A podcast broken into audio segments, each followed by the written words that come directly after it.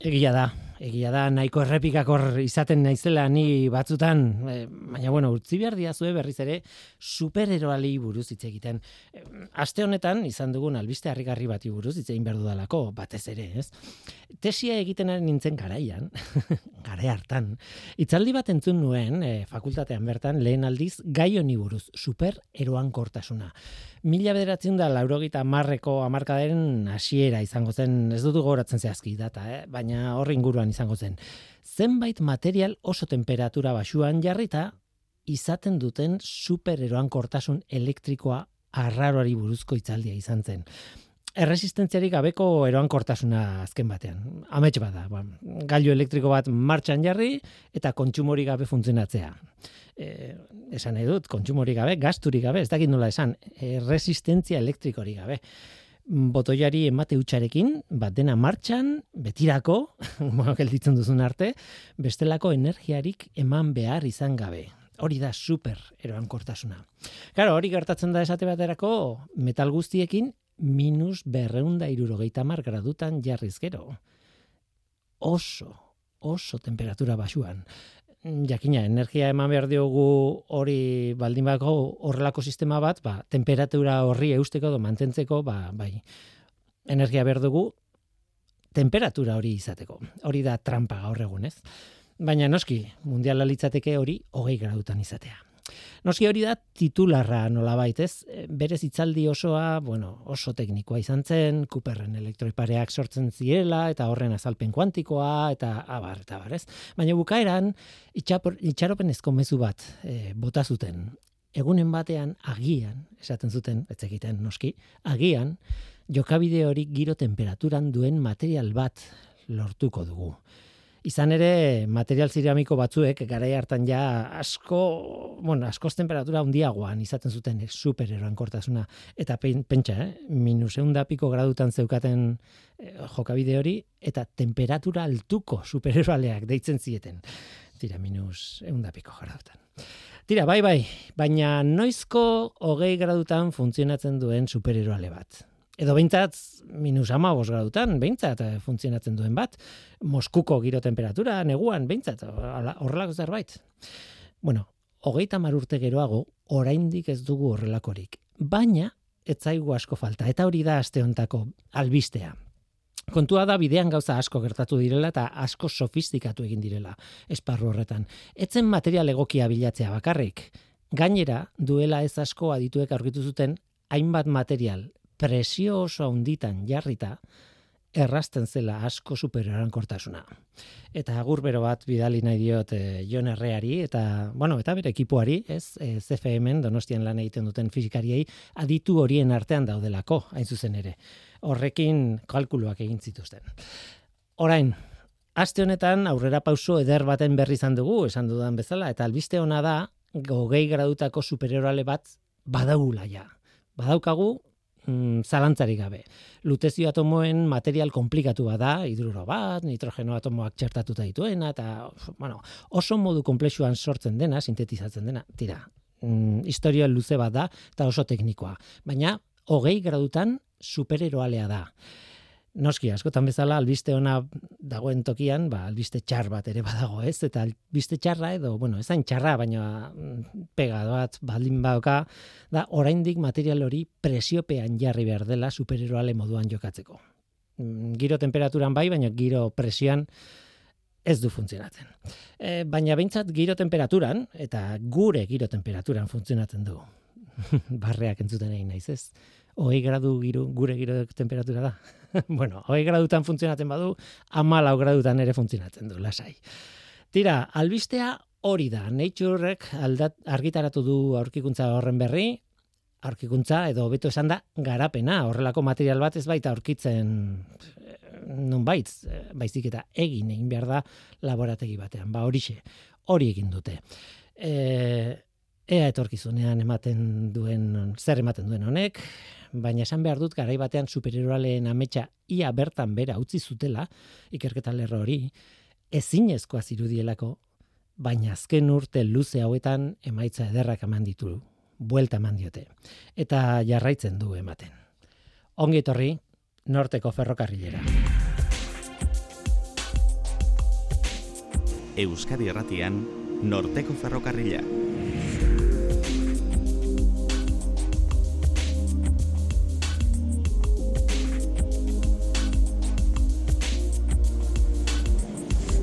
Kaixo denoi, zer moduz, ni Guillermo Ranaiz eta entzuten ari zareten hau, Euskadi Irratia.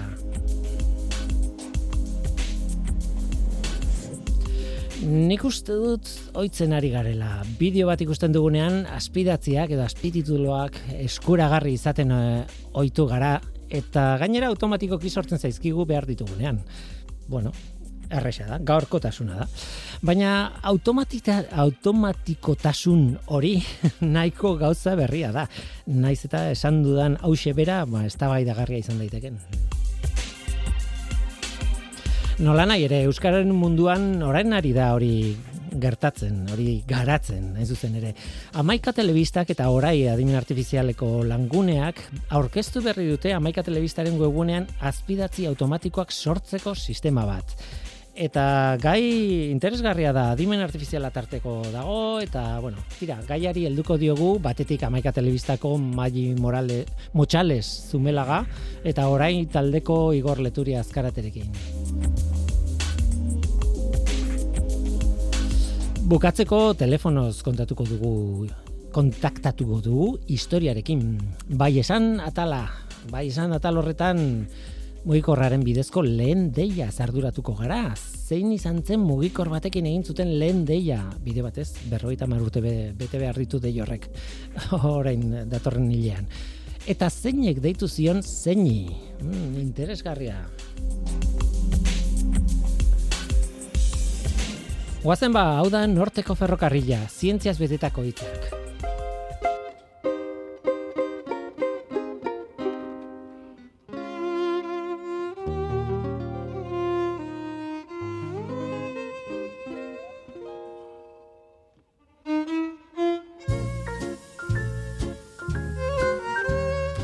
Noizko azpitituloak irratian? Nik hemen hitz egin da egin da egin eta inork ez du aukerarik izaten esaten du dana irakurtzeko. Aizue, izan ziteke, pantalla baten aurrean eseri eta nire berbaldia botatzen ari naizela, isurtzen ari naizen bitartean irakurtzeko moduko testu bat izatean mundiala litzateke. Hala ez. Egia esan ez dut uste asko betuko nukeenik nire akatsak idatziz ikusteko aukera emango banu. ez dakit. Bukatzen ez ditudan esaldiak, gaizki izaten ditudan hitzak, zenbait dislexiakeriak, denetik. Ba, ba ordun hau etorrela, azpititulu hori gabe.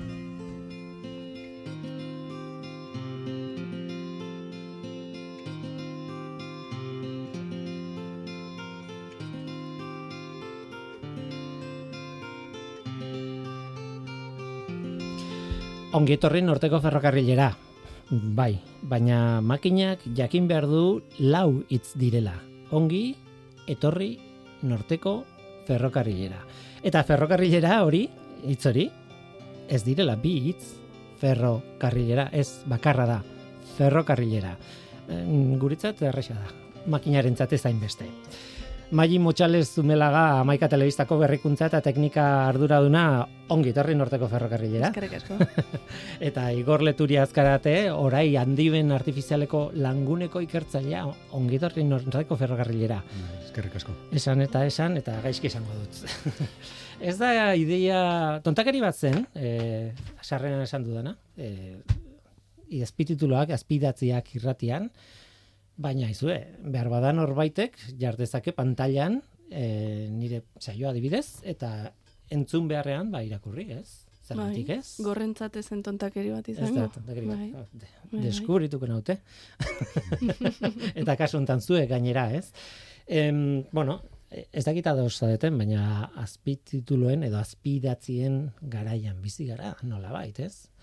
E, logikoa da, irisgarritasuna, ez? Eta denontzat, eta, bueno, ez da gizien egaipatzen zuen, ez? E, zuek pasatako prentxauarran jartzen zuen, ez? Euskeraz ikasten ari denaren zat, izugarrizko baliabidea, ez? Bai. Ba, ez, ez zenuten horregatik izango, e, egingo, ez? Ba, neurri baten bai. Neurri baten bai, bai, bai. E, amaika sortu zenetik, agian inaki uriari entzungo zenion, e, bazen ideia buruan, e, batetikan, e, euskera ikasten adiri diren hoientzat, pues tresna bat izango litzatekelako, ez? E, irratian izango bazut, balute ere, tresna bezala ikusiko lukete. Azkenean, garrantzitsua da, hizkuntza bat ikasten ari zanean, e, letrak eta soinuak elkarren ondoan eta jarraian ikustea. Orduan, nik uste dut, bai, e, oso puntu importantea dela hori, eta bestetik gorren, gorrentzako irisgarritasuna ere. Eta behar bat, bueno, nik ez dakite, baina Bai. behar bada ez gorrentzako eta ez ikasten ari dientzat. Zenbait kasutan laguntzen du izugarri, ez? Esan edut, e, em, duela ez asko, ah, bai, gogoratzen dut. Ez dut esango zeinek, baina e, norbaitek esan zian irati e, filma ikusi zuela, Mm. eta han badago e, alegin bat euskera ezberdinak sartzeko eta gare batekoak edo simulatzeko, bueno, en fin. Eta batzuetan, esaten zuten, ez dut ulertzen, eskerrak azpit, azpititulatuta dagoela. Eta okerrez bana, ez dut ikusinik, eh? baina okerman ez banago eh, gaztelaniaz, ez? Bai. Bai. Baina, bueno, kasu honetan ez dakit euskeraz azpititulatuta ulertuko genukenik. Bai, esango nuke baietz. Esango nuke baietz. Bai, laguntzen dugu. Mhm. Bai, bai, nik uste dut, eh, Eta gehituko nuke, bai, e, mm, ez dakit, adibidez, autobusean zoazela kaskorik ez zezula, baino e, irakurri dezakezula. Edo beste Bai, egia da. gaiztakerietan, pues, klasean zaudela eta ba, klasean egon beharrean, ba, albista irakurtzen ari zerala, adibidez. Ez dakit utzi Bai. behar dizudan, holako adibide gehiago ematen. ideiak, bueno, ideiak. Bai, bai, bai. Denok egin bueno. dugu, ez? Bai, edo ingurukoak ez dituzula molestatu nahi etxean, eta... Hori bai, hori bai, hori. zaila. Askoz Irakurtzen. erantzun diplomatikoagoa. Nola sortu zen historia? Hore, Behintzat, titularrak dio, hori, sistema bat martxan jartzen ari zaretela, bueno, sistema bera martxan dago, eh, amaika telebistan azpidatziak edo azpitituluak eh, sortzeko, ez? Zeinik eskatu zion, zeini nola izan zen, zer eskatu zen, zer eskaini zen, eh, nondi datorri deia hau? Bueno, mm, gu badaia urte bat olako gauzekin lanien gabitzela, ezta? E, ba, transkripzio automatikoko teknologia eta eta ba horixe, e, azpititulazio automatikoko teknologiakin lanien eta bueno, e, emaitza perfektuak ez badiebe, ba asko laguntzen dau, e, kasu batzuetan zuzenketaik ez daue bier, baina bueno, zuzenketa apur batekin ba e, iritsi ba hori azpititulu guztiz zehatz eta zuzenak eukitxera eta orduen ba, ba bueno, mm, e, guk teknologia hori garatu bakarrik ez? Guk e, pues, jakina interesa dauko olako teknologia ba alik eta leku gehienetan egon dain eta eta eta ba ez dakit e, zeinek zeini e, ez dakit gu horretan gabitzelako ba amaikara jo gauen edo edo amaikakoak entzun dago horretan genbiltzela beraie jo zauen geuana edo egisa esango guen ez dauket baina baina bueno hasieratik e, interesgarria iruditu jakun e, danoi eta eta horra hasi gauen elkarlan hori, ezta? Hor integratzeko. Claro, telebista bateko edukiak sekulako bueno, ez dakit test eremua ere bada, ez? Eh, Eta bueno, erronka hondia, ez? Eh, Bai, bai, bai.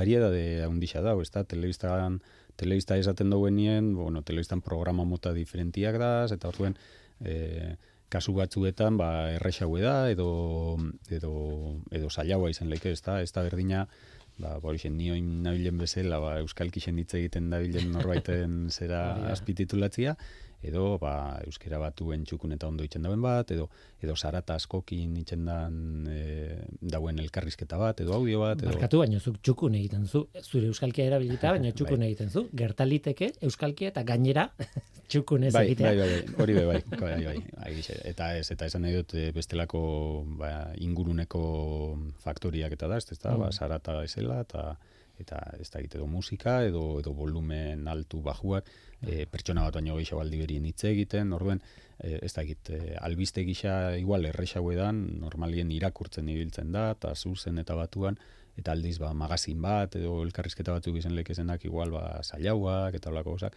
ze, bueno, mm, baina, bueno, euskalkixen kasuen, naiz eta txukunin euskalkixen kontua da, e, makinek normalien eta momentuz, ba, ondo ez da gixila euskalkixak ezagutzen, ez da, azkenien, e, bueno, tresna automatiko horreik ikesi itxen daue, ba, existitzen dien audio eta testuetatik, eta eta ba, euskeraz, bueno, ordu eta testu asko bierdie, ba, hori ez, transkripzio automatikoko teknologia garatzeko, eta holakoik euskal kixen ba ez da inbeste egoten. Mm, mm. Eta, bueno, hori da. problema. Horri buruz hitz egingo dugu, e, gero kontatuko dute zailtasunei buruz e, galdetu diot lagun bati, baina e, zuen aldetik e, maili e, Mm. zer eskat, eskatzen zenuten, edo zein imaginatzen zenuten etorzitekela.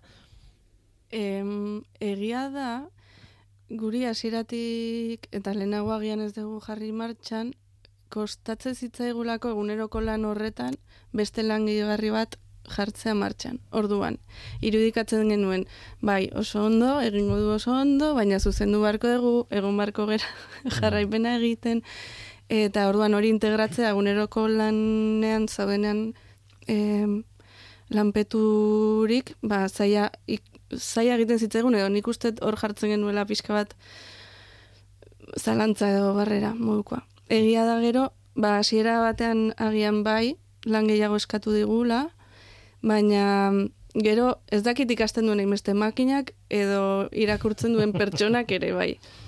Beraien artean nik uste simbiosi bat nortzen dutela eta badakitela mm, hitz hauek ez dizkite esan du ulertzen saiatuko naiz hobeto euskatzen. Hori ere gertatu liteke. Bai, bai, bai.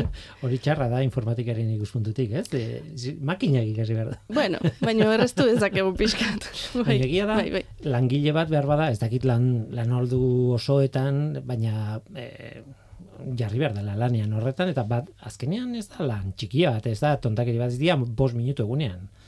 Osea, bada lana. Hasieran, hasieran bada lan gehiago. Gero egia da, hartzen diozula erritmoa eta makinak ere aipatu duen bezala ez, albiste batean adibidez e, testu bat irakurtzen ari zaren albiste batean, ba, esango nizuke nahiko aldaketa gutxi egin behar ditugula, egin behar baditugu. Eta izaten dira gehiago lotuak, ba, ez dakit, izen propio bat, edo inglesezko enpresa baten izen bat delako, eta horrelako kontuengatik. Hmm. Baina bestela, egu ere harrituta geratu gera. Bai, gertatzen dena da, claro, orain albistegiak izango dira, baina gero salto eman behar duzue beste mota bateko programetara, Bai, ez? bai. Eta orduan testu inguru aldatzen da. Bai, hasi gera gainera probak egiten eta oso ezberdina da. Oso ezberdina da, egituratzen dezunean ere idazten ari zarenean testu objektibo bat, ez? Mhm. Albiste bat izan daitekena, eta agian horregatik hasi ginen hortik. Em, estruktura ez, ezagunago bat igual da, eh, ez? Informatikoki edo, bueno, ordenatuagoa da. Orduan, erakustara horiek pentsatzen dut eh, errezagoa dela.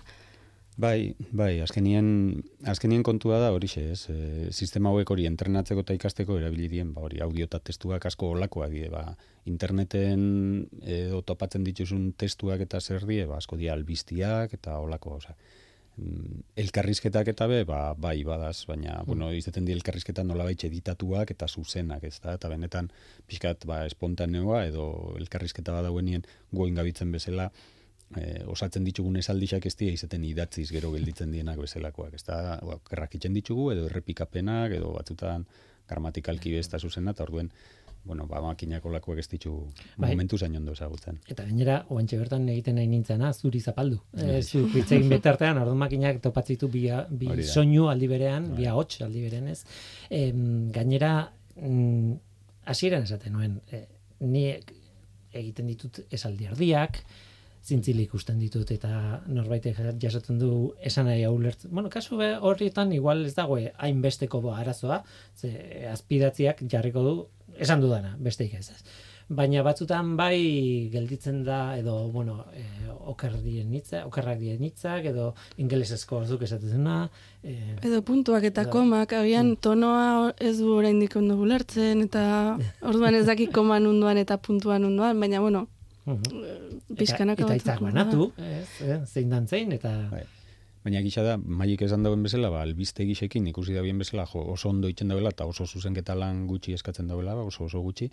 E, ba hori, beste programa mota batzuk, ba, momentu zain ondo ez dielako itzen, ba, lan gehiago eskatzen dago. Orduan, horretako saltu emuteko, bizkat, e, geure eskube bai dau, ez da, tresna hobetzia eta eta holako kasuetarako hobeto indexen. Jakina inoiz ez dela izango perfektua eta eta esan bezala, perfecto transkribatzen badu be bai, ba hori ez, e, inkluso islarixen akatsak eta beste lako batzuk be egoten dielako, e, Mhm. ba, elkarrizketetan, edo pixkat espontaneo edo informalak dien nolako gauzetan, ba, eskatzen dutzu edizio lan bat, ez gaizki transkribitutako azpitituluak zuzentzeko, baizik eta hor erakutziko dien azpitituluak izan daitzezen pizkat, e, txukunak, gramatikalak eta eta irakurtzeko modukoak, ez? Eta edo itzu, eta zeratik ez itzultzaile automatiko bati ere bai emutekuak, ez da? Claro.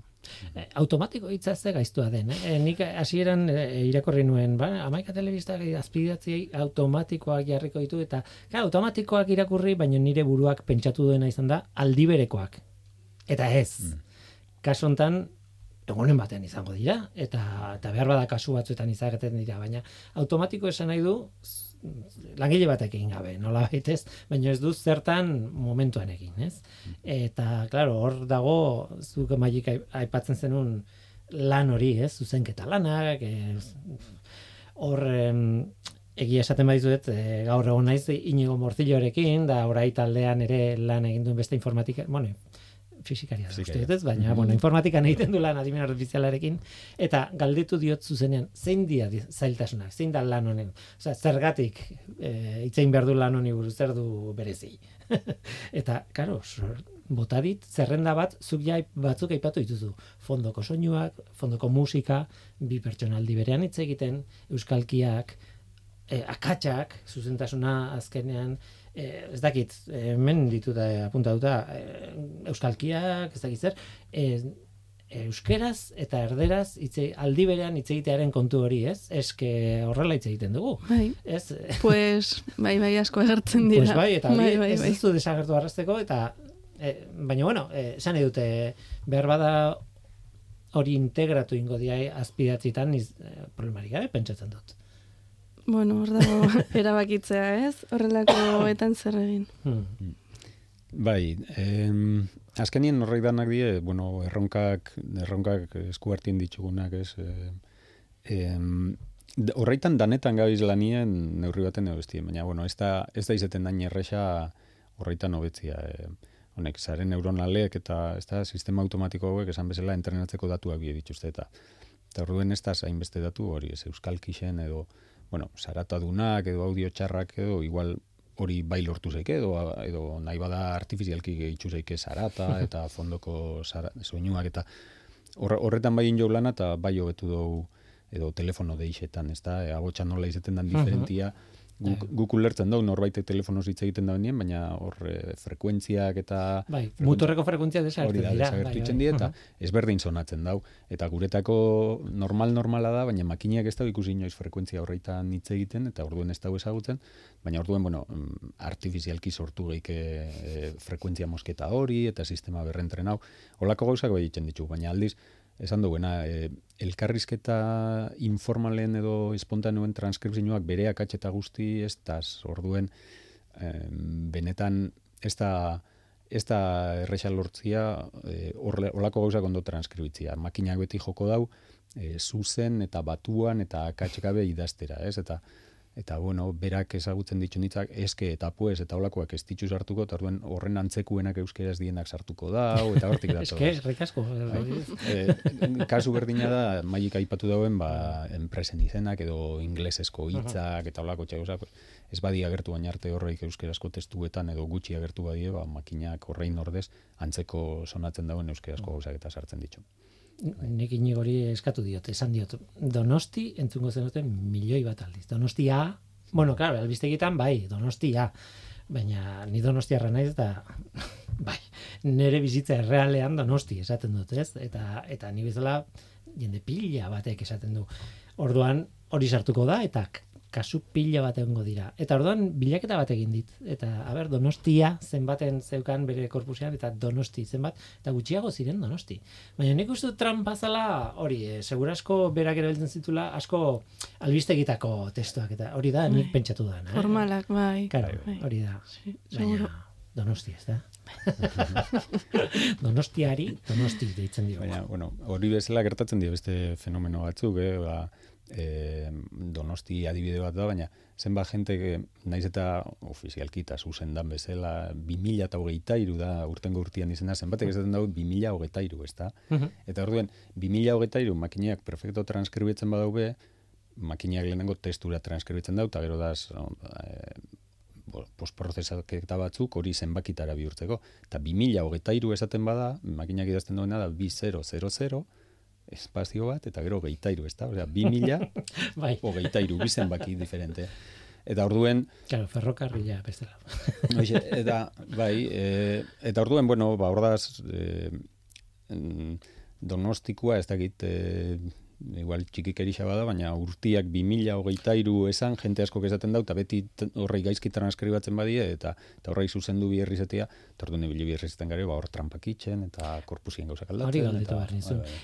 Urteak izan dira, lagun batek, bueno, e, brongautatzen zidan, e, gipuzkoarra naizelako, eta zue gipuzkoarrok esaten duzue baino, eta esan behar da, baina. Eta, claro, gaur prentsatzen nuen, baino esaten dudanean, makina konturatuko da gaizki dagoela eta tokatzen zaion tokian baina jarri eta tokatzen zaion tokian baino eta inigo muturra okertzen zuen eta esaten zuen batzutan bai batzutan ez bai adibide hori A ber, kasu horretan diferentia da, baino hitzabe existitzen dalako, ez da, konparaketetarako. Eta orduen korpusetan eta testuetan agertzen da, eta orduen agian ez totu zuzenduko. Baina, benetan, eh, baino euskalkiko hitza ez bada benetan existitzen beste esan nahi batekin e, batuan ez balitza existibuko eta testuetan eta korpusetan ez balitza agertuko orduen e, benetan ez balitza agertuko orduen makiniak itzen dauna da bueno antzekuen sonatzen dauen zerbait eta korpusien badauena eta orduen igual zuzendu itzen dutzu batzuetan. Hau da zuk benetan baino baino hitza esan dute pizka berez dalako. Bai, bai. baina beste e, ez dakit e, gipuzkeraz det esaten da, ez da, eta det testuetan gutxi dau, orduen makiniak ikusten dauenien, bueno, esan dau det, edo fonema horreik e, ulertu ditut, eta zein da horri dago kisonitza, zein da korpusien dauen urbilekuena, eta batutan dut idazten dau eta zuzendu, ez? Orduen, olako zuzenketa batzuk itzen dau batu aratze batzuk, ondo da zenak, baina, baina beti ez, eta segun eta euskalkitarago, eta zenbateaino dauen urrun euskalki batu batu batik, ba, gutxi hau, baina eta horregatik horlako kasuetan ibili irten gare artifizialki sortzen testuak horreik dituzten da eta horrek informatikoekin nola egiten da? Zer adimen artifizial ematen du kaja beltz bat ez? Zuk sartzitu gatu pila bat eta taetzen dira emaitza maravillosoak orain e, ikusten baldin bazu etengabe akats mota bat badagoela zer? Mm. bueno teknika diferentiek da eta bat da hori eh e, entrenamendurako testuetan sortzia testu artifizialak edo ordezkatzia taula. Eta adibidez, aipatu duzu ninigo ibili da lanien euskalkitan euskalkixendako ba, e, ba, e, euskalkixetarako betzeko lantzen. Eta kasu horretan ba, bueno, ba, gitu, aditzen taulak eta, ez da, euskerazko aditzen taulak hartu, lortu euskalkixetako aditzen taulak, eta in, ba, e, guazen testuen aurkitzen dan bakoitzien dut, ba, e, deetekin ordezkatzen, eta orduen sortzen dugu entrenamendurako beste, e, beste testu batzuk, e, olako ordezkapenak ja, eta orduen entrenatzen dugu sistema berri bat, ba, gipuzkerarako, eta olako gauzak itxen gabitz, baina, e, neurri batean bai da erresagoa edo, bueno, nahiko posible da, inditzugu esperimentu batzuk eta nahiko arrakastatxuak izan die, lortzeko, ba, euskalki jakin bat ezagutuko dauen terrena. Baina, kau, danak ezagutuko ditzunak, euskalki danak edo herri izkera danak, kau, sartu behar dituzu, herri guztietako aditztaulak lortu, danak, eta danak sartu eta, bueno. Lau kilometro mugituta zenbat aldatzen den, eh? Hori oh. ez dakit adibidez, burura etortzen zait askotan esaten dugula, hori, e, det esaten dute gipuzkeran, em, dut esaten dute batueran, eta gero dudala esan behar dudanean batzutan dutela esaten dut. Gaizki dago, badakit, baino esan egiten dut. Orduan, e, tarteko, ez dakit, ez, e, hori da deformazio, bueno, ez dakit nola ditu, baina oso kasu berezia, ez? E, batetik besteako salto horretan galdu den zer, ba, bueno, edo, ez dakit, ez dakit. Bueno, bai, pizkataritzen garena da horretan, eh? ikusi, azkenien ze gauza egiten ditun txarto makinak eta ze, benetan, benetako erabileran, ez? Ba, amaikak edo beste batzuk erabiltzen da bindin teknologia hori ikusten da jo, eske egiten dugu gaizki, alako talako, askotan gertatzen diolakoa, orduen saiatzen gare olakoako betzen, ez? Orokorrien gabitzen bezala, ba, esan dakoa, sarat, euskalkisa eta olako arazo batzu konpontzen, ba, mm, hitz konkretuekin edo topatzen baitugu arazuak, ba, horri behibiltzen gara konponte. Eta, eta beste da da, bueno, terminologia esan baina terminologia baino izen propioak eta hola, ez da, e, e, mediotan, ba, mediotan beti aktualidadi aldatzen da, sortzen da, agertzen da politiko berri bat, ez da, e, politikari berri bat bihurtzen da ez da inungo presidente, azten da medioetan beti agertzen, oinarte esan agertzen, eta orduen makinak bere izena oinarte ez da ikusi inoiz, eta orduen gaizki transkribatzen da, eta orduen ibili birritzen gai, bueno. Ba, guri, guri ere gertatzen zaigu. Bai, bai, bai. Bin Laden, deno esaten dugu Bin Laden, baina hasieran esaten zuten Ben Laden, bai. okerrez ba, no? Bai. bueno, eta Trump, Trump, eh, eh, holako, hola, bueno, horretan inbierda da beti, ba, sistemandako beti elikatu, ez da testu berri xekin, eta berrentren hau, eta eguneratuta mantendu, eta holako lanak. Bai, mesedez, ondo, ondo hitz egin telebista, mesedez. ez, ba, igual, eh, horrek, hori esaten zenuen, ez? Nola esatariak igual, ja, badaki nun egin behar duen alegina ondo esateko, baina igual kontrakoa behar da, igual, adibide pilo bat gaizki manda baina e, bai e, makinak ikasiko du eta eta zuzen jarriko ditu. Esango diet orduan gaizki euskatzeko ez gauza haiek egia pizkanaka ere jun direla beraiek e, hmm. zuzentzen orduan bueno ba biek ikasi dutela pentsatzea gustatzen zaineri. Zein da zure impresioa ondo egiten duela oroar e, makinak e, bueno bale batua eta nahi zuena ez? Da esatarien e, zea hitzak eta -hmm. ondo e, azpidatzita dago edo ze hor badago beti salto bat, ez? Ba, desastre badenean esatezu, bueno, ba, ez dut erabiliko, ez dakit. Baina bapatean bihurtzen da eta adimen artifizialak hori ekarri du, ez? Bapatean oso kalidadean salto bat. Bai. Baina zuk nola ikusten zu egunero zaude testu horiekin eskuan? Bai, esate, e, hasieran aipatzen duena pixkatez, hasieran bai uste genuen eta bete batzuk pasa ditugu em, erakusten sistemari edo, bueno, ba, pizka bat zuzenketa horiek egiten, eta egia da azken hilabetean egon gerala barne probak egiten, eta egunero ba, iru lau albiste igotzen genituen eta horiek zuzentzen genituen, eta iritsitzen punto bat kazetari ere galdetzen diela, eta gaur ze zuzenketa asko egin berri izan dituzu, eta ez, ez, bakarrik hori izen propioren bat, edo hau ez duela ulertu, eta baina ez, ez diela suposatzen ere ez lan, lan gehigarri bat, eta eta orduan oso oso pozik, osea, guere pizka bat em, harritu gaitu. Ez mm. genuen espero hain emaitza hona emango emango zukenik. Eta bai egia da hasieratik pizka bat estrategikoki markatu nahi izan nuelanik gainera bereziki izatea testu batean oinarrituak motzak eta guretzat ere egingarria izan ziteken zerbait.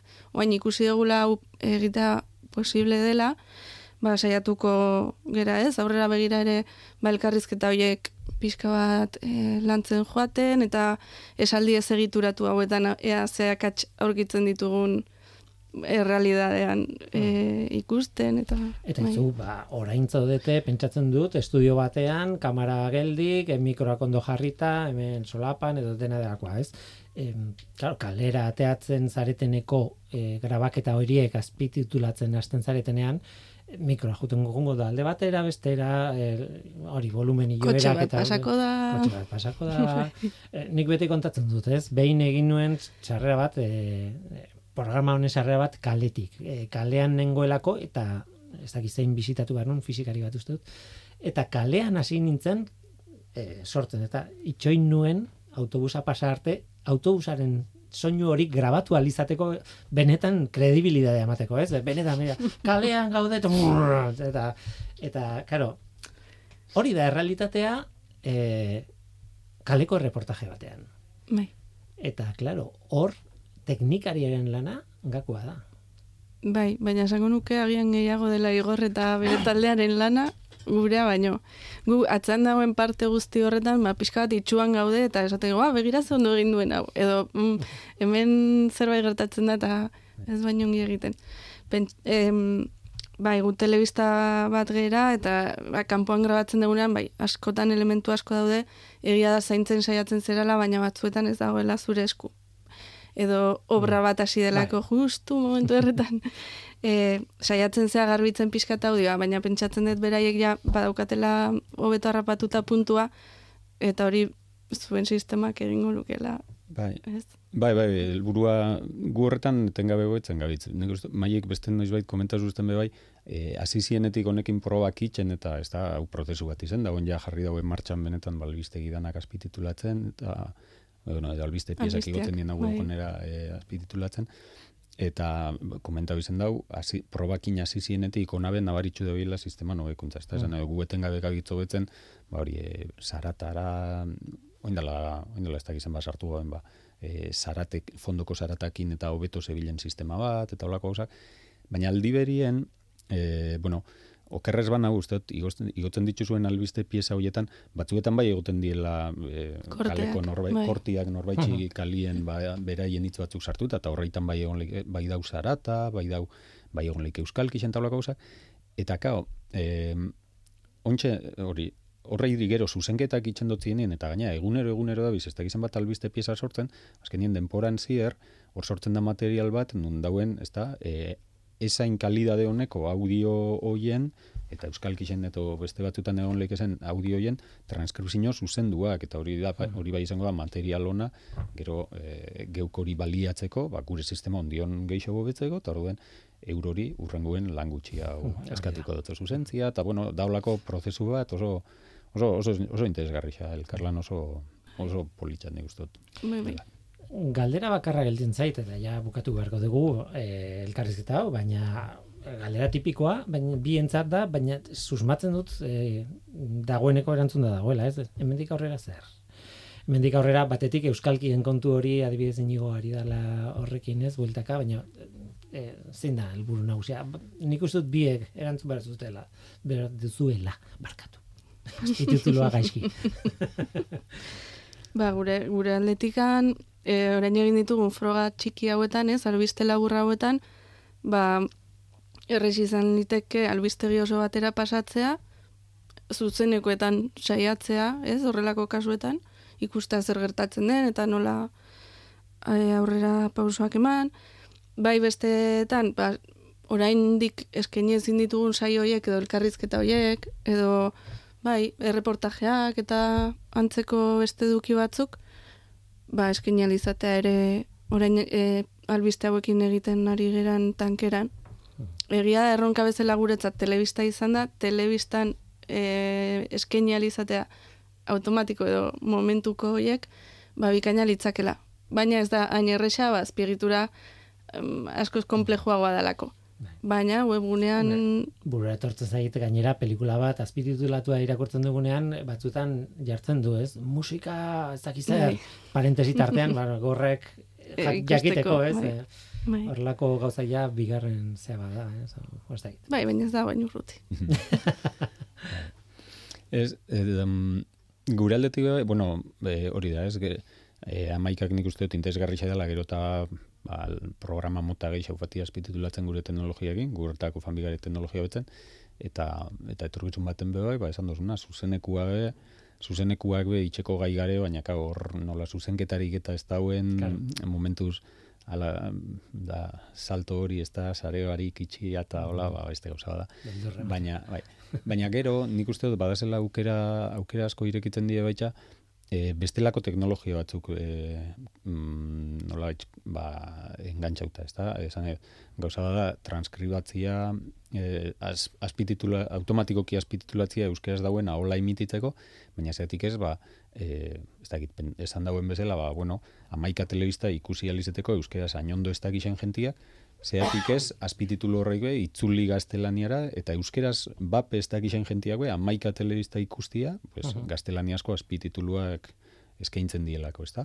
E, e, edo kontrakua, eh? Ba, e, adibidez, hori, korte bat injanien, ez, ka, e, albiste baten dako, ba, kalien elkarrizketatu da norbaitxi, ez dakixen euskeraz, ez? Eta erdera zin jau, orduen, e, olako kasuetan presan arabera, igual gaztelaniaz utzi da, ez da, zati hori, baina zeatik ez, e, bueno, gaztelaniazkoa be azpititulatu, euskerara itzuli, eta ja, e, horrengo buelta, izketa sortu, olako teknologia be baduko belako, testua hotx bihurteko, eta orduen, ba, e, kaletik, e, kaleko jentiari injako korte edo zati horiek, naiz eta bera gaztelania zin, entzun, entzutia e, automatikoki botoi batekin sortzia zati horrendako euskerazko audioa, e, gaina bere hotxakin taulako gauzak, ez?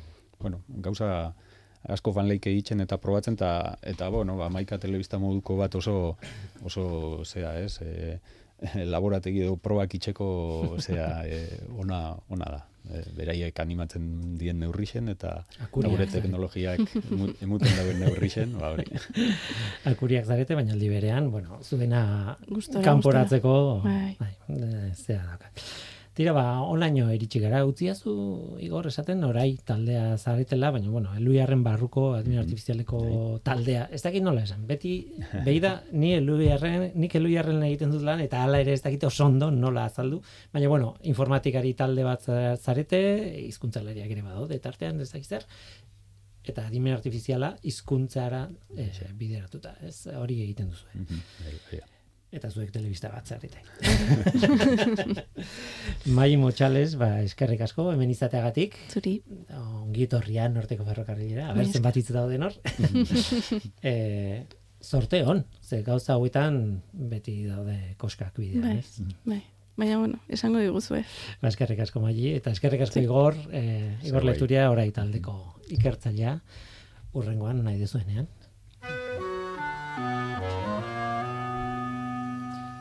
Some people say a man is made out of mud. A poor man's made out of muscle and blood. Muscle and blood and skin and bones. A mind that's weak and a back that's strong. You load 16 tons. What do you get? Another day older and deeper in debt. St. Peter, don't you call me cause I can't go. I owe my soul to the company store. I was born one morning when the sun didn't shine. I picked up my shovel and I walked to the mine. I loaded 16 tons of number nine coal, and the straw boss said, Well, to bless my soul, you load 16 tons. What do you get?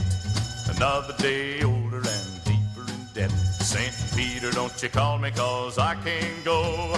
I owe my soul to the company store. I was born one morning, it was drizzling rain. Fighting and trouble are my middle name. I was raised in the canebrake by an old mama lion. Can't no high tone woman make me walk the line. You load 16 tons, what do you get?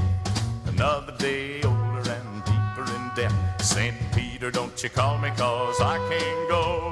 I owe my soul to the company store.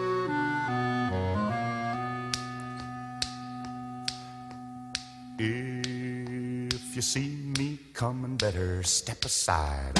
A lot of men didn't, a lot of men died. One fist of iron, the other of steel. If the right one don't get you, then the left one will. You load 16 tons, what do you get? Another day older and deeper in debt. St. Peter, don't you call me, cause I can't go. I owe soul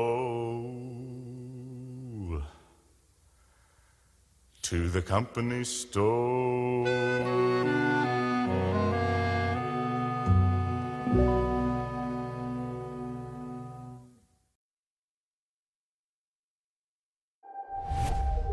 Zientzia.eus Zientziari buruzko albisteak. Audioak, bideoak, agenda, argazkiak Milaka eduki gune bakar batean. Elujarren zientzia ataria zure eskura. Entzun, irakurri, ikusi eta ikasi. Tira eta orain deitu dezagun telefonoz. Kalean nago, ez dago kalean, baina pentsa, imaginatu. Kalean nagoela eta kabina baten bila nabil. Noski ez dut esan, baina telefonoa dei hau egiteko lehendabizi denboraren makinan sardu naiz eta atzera egin dut salto. Mila bederatziun da irurogeita mairura. Ni txiki txikia nintzen hartan, baina ez dago neure burua topatzeko problema hori, edo arazorik, edo arriskurik, egia esan, denboran bidaiatzeaz gain espazioan ere mugitu naizelako. New Yorkera joan naiz. Bai, ziur nago, mila bederatziun da irurogeita mairuan, ni New Yorken topatzeko probabilitatea zero da. Tira, ba, horixe, guazen atzera denboran eta guazen aurrera espazioan. Telefono dei bat egin behar dugu.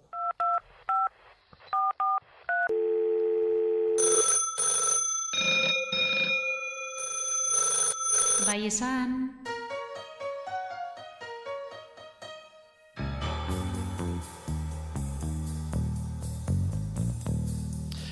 Egia esango dugu, ez dugu guk telefono dei hori egingo, eta ez dugu kabina bat behar horretarako hain zuzen ere. New Yorkera etorri gara mila bederatziun da irurogeita amairuko apirilaren iruan. Zuen denbora lerroan, zenila bertan nago, zuen denbora lerroan entzule, berrogeita mar urte izango dira Leicester, datorrilean, hori gertatu zela. E, tira, seigarren etorbidean nago, e, berrogeita mairugarren eta berrogeita malaugarren kaleen artean, eta zergatik hemen eta zergatik orain. Ba, telefonu mugikor baten bitartez egingo den lehen deiaren lekuko izan nahi dut. Bai, bai, duela berrogeita mar urte, apirilaren iruan beteko dira berrogeita mar, mugikorreko lehen deia egintzela. Hori bai, entzule, begiratu ezazu zure mugikorra eta benetan, eskerrak eman. Give me information. Information. Give me long distance. Long distance. Give me air.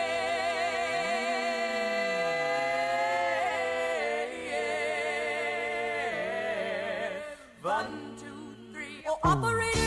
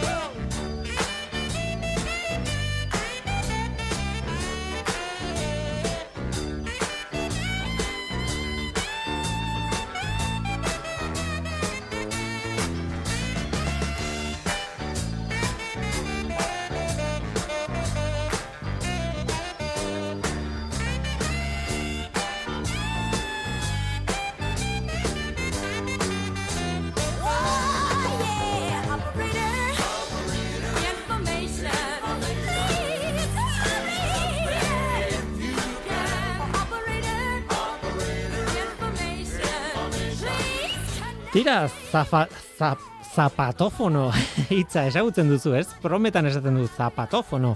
Ba, horixe da lehen telefonaren itxura eta izena ere, bai, bueno, kilo bat baino gehiagoko traste bat bakizue. Shoe phone esaten zioten zapatofono, alegia. Hogeita mar, hogeita ma bost minutuz hitz egin zitekenarekin, eta gero bateria berriz ere kargatu behar izaten zen. Amar orduko karga batean. Beste hogeita ma bost minutuz hitz egin ahal izateko.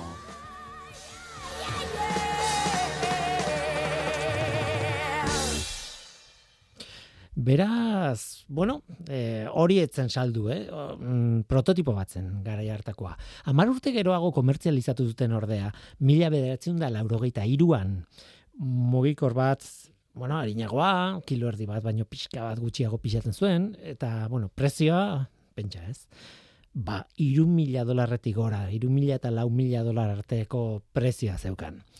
Hori zen komertzializatu zena. Baina lehenengo deia, lehen lehenengo deia, prototipo bat, bat batekin, zapatofonoarekin, egindako bat izan zen.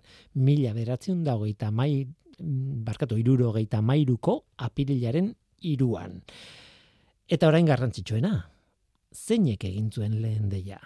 Ba, erantzuna da Motorolako ingeniari batek egin zuela. Martin Cooper izeneko ingenieriak. Eta zein deitu zion? Ba, bere lehiakide zuzen bati. Bell laborateiko Joel Engel ingeniariari. Deitu dizut, zure aldean deia ondo entzuten duzula baiestatzeko, esan zion Cooperrek. Tira, kompetentziari deitu hori esateko. Joel Engelek dio ez duelago deia gogoratzen, bueno, dirudienez zer erantzun ezekiela geratu omen zen, mm, bueno, tira, ez dago argi zer gertatu zen hortik aurrera dei hartan. Baina historia hori da. E, bide batez, konparatzeko, lehen telegramaren testua galdera bat izan zen. Zer egin du jainkoak? Lehen telefono deian hause izan zen, lehendabiziko de, e, izketa hori. Mr. Watson, zatozona, zurekin egon behar dut. Eta lehen testu mezua honako hau izan zen. Egu berrion, Merry Christmas. Tira, New York, mila bederatziun da irurogeita amaiko, amairuko apirilaren iruan. Leicester, berrogeita mar urte izango dira. Datorren hilean izango dira. Seigarren etorbidean, berrogeita mairugarren eta berrogeita malaugarren kaleen artean, seinalearen transmisiorako antena eta haren zentralita gertu zeudelako, baina tira, lehen deia telefono mugikor baten bitartez. Interesgarria. Guk denbora makina hartu eta etxera bueltan gatoz orain. Nire mugikor harina hartzera eta pixkat lasaitzera.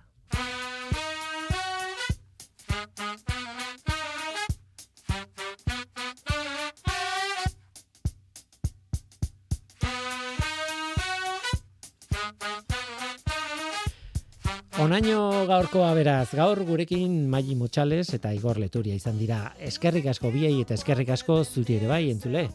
Badakizu, gu hemen gaude. Norteko, abildua, eitb.eus. Gaur teknikaria Mikel Olazabal izan da eta mikroren aurrean ni Guillermo Roa, Eluiar Zintzia taldearen izenean. Datorren astean gehiago, ordura hartu ondo izan. Agur.